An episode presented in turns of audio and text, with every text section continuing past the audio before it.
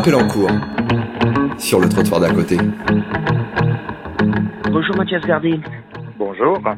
Alors vous participez, vous organisez vendredi prochain aux Archives nationales de Pierrefitte une journée intitulée Le mythe du travailleur social unique, une histoire qui ne date pas d'hier. Alors un mythe, c'est un récit qui structure une société, qui parle un petit peu de cette société. Là, que nous dit le récit, que nous dit ce mythe sur le champ du travail social?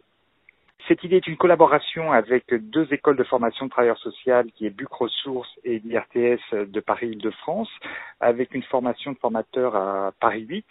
Et l'idée, c'est de travailler sur les archives qui permettraient d'interroger justement cette question d'une formation de travailleurs social qui serait ou des pluriformations comme ça existe aujourd'hui, ou des passerelles et des troncs communs entre les formations, voire à certaines époques l'idée de créer un travailleur social unique ou polyvalent. La réarchitecture des, diplômes qui a beaucoup été évoquée euh, l'année dernière a, montré euh, les enjeux autour de ce débat. Alors justement, ce rapport CPC euh, puis le rapport Bourguignon était un petit peu le déclencheur euh, de notre envie de travailler là-dessus, sachant que euh, dans l'histoire, on a retrouvé à plusieurs reprises ce débat et l'atelier qu'on a mené depuis trois jours dans les archives nous ont montré à quel point on avait raison de se dire qu'il fallait jeter un coup d'œil dans l'histoire pour mieux comprendre les débats actuels sur cette réarchitecture des diplômes. Qu'est-ce qu'il dit ce alors?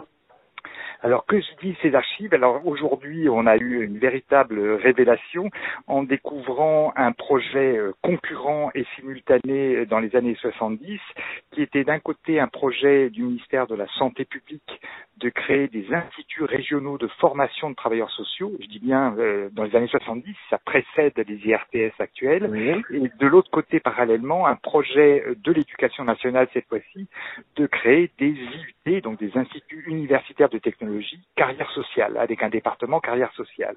Et on a vu dans les archives un affrontement féroce entre ministère de la Santé et ministère de l'Éducation nationale sur cette question de l'enjeu de qui va former les travailleurs sociaux et dans ces instituts régionaux d'un côté et les UT de l'autre côté, l'idée de former en même temps dans un même endroit des filières professionnelles qui jusque-là avaient tendance plutôt à être formées dans des écoles bien séparées à chaque fois se réactive cette idée du travailleur unique ben, à chaque fois, euh, déjà l'idée de créer, de former dans un même endroit, par exemple, des éducateurs, des assistantes sociales et des éducateurs de jeunes enfants, présuppose l'idée hein, qu'on pourrait faire un, un tronc commun, voire même faire une formation commune au départ et une spécialité après.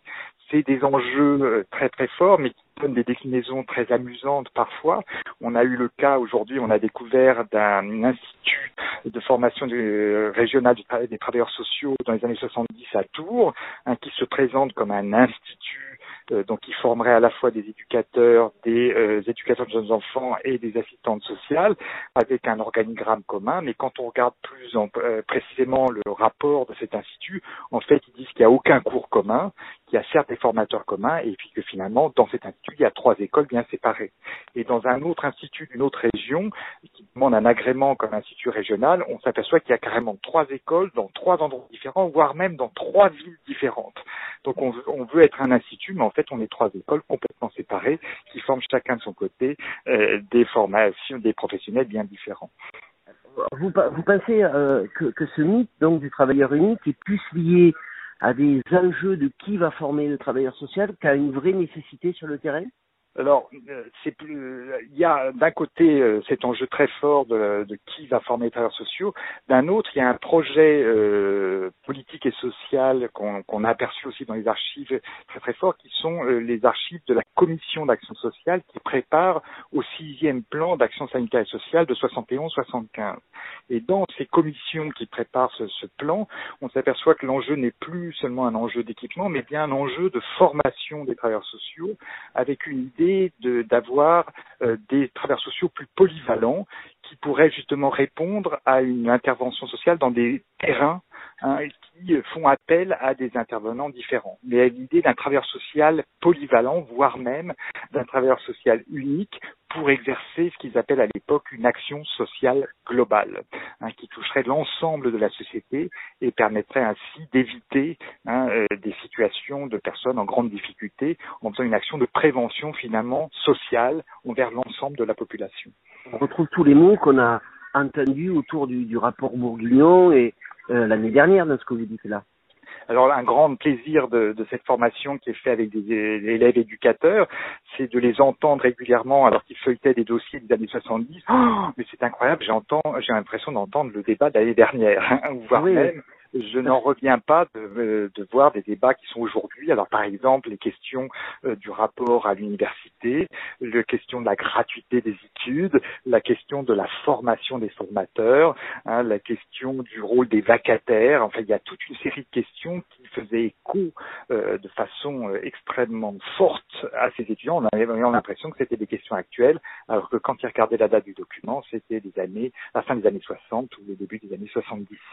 Oui, vous, vous parler des étudiants parce que vous êtes là actuellement en train de travailler avec eux autour de cette journée pour préparer cette journée de vendredi. Voilà, en amont de cette journée d'études, on a créé euh, au sein des Archives nationales un atelier de quatre jours hein, où on regardait justement euh, les fonds d'archives qui concernaient cette question de formation des travailleurs sociaux et d'action sociale globale.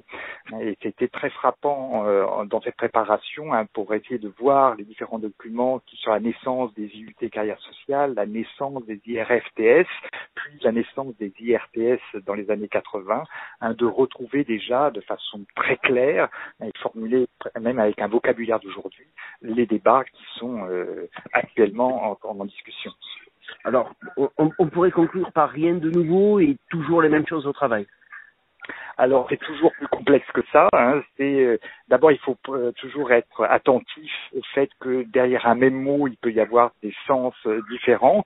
Hein. Et puis par exemple une grande différence que l'on a tout de suite notée dans ces ateliers entre les années 60, 70 et les années actuelles, c'est les moyens. Hein. Là on n'est pas du tout dans une pénurie de moyens. Au contraire, on est dans un moment connu sous, le nom des Trente Glorieuses, où il y a beaucoup de moyens mis euh, au service de l'action sociale.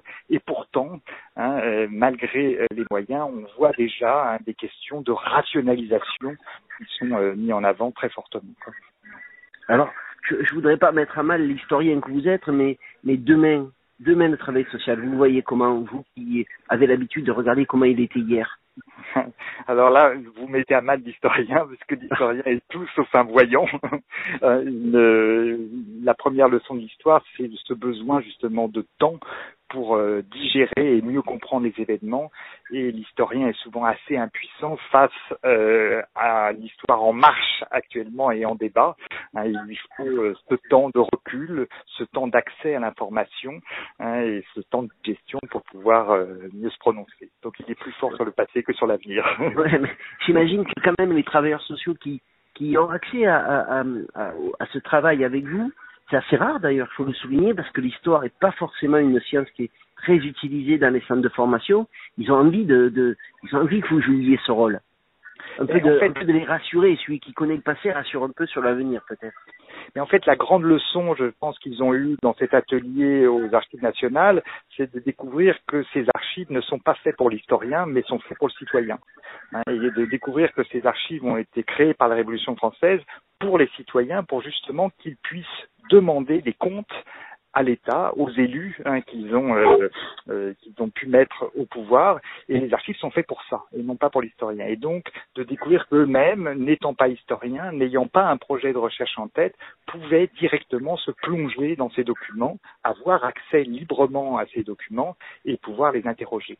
Par contre, l'autre leçon, c'est qui freine justement cet accès citoyen, c'est le temps hein, qu'il faut euh, devant cette montagne de paperasse pour s'immerger, pour bien comprendre les enjeux. Et là, l'historien peut être un facilitateur hein, pour les aider à aller aux archives, pour les accompagner, pour les aider à mieux comprendre ce qui se joue euh, dans les papiers. Mais en revanche, je pense que l'historien ne doit pas être un filtre entre les archives et le citoyen, il doit être un accompagnateur. Ouais, ben, en tout cas, merci de rendre ces futurs travailleurs sociaux toujours plus citoyens. Un mot sur euh, la journée de vendredi, un petit peu pour, euh, pour la présenter à nos auditeurs, ça va très vite arriver. On en a déjà parlé sur euh, le site Facebook de la radio, mais en un mot, la journée de vendredi.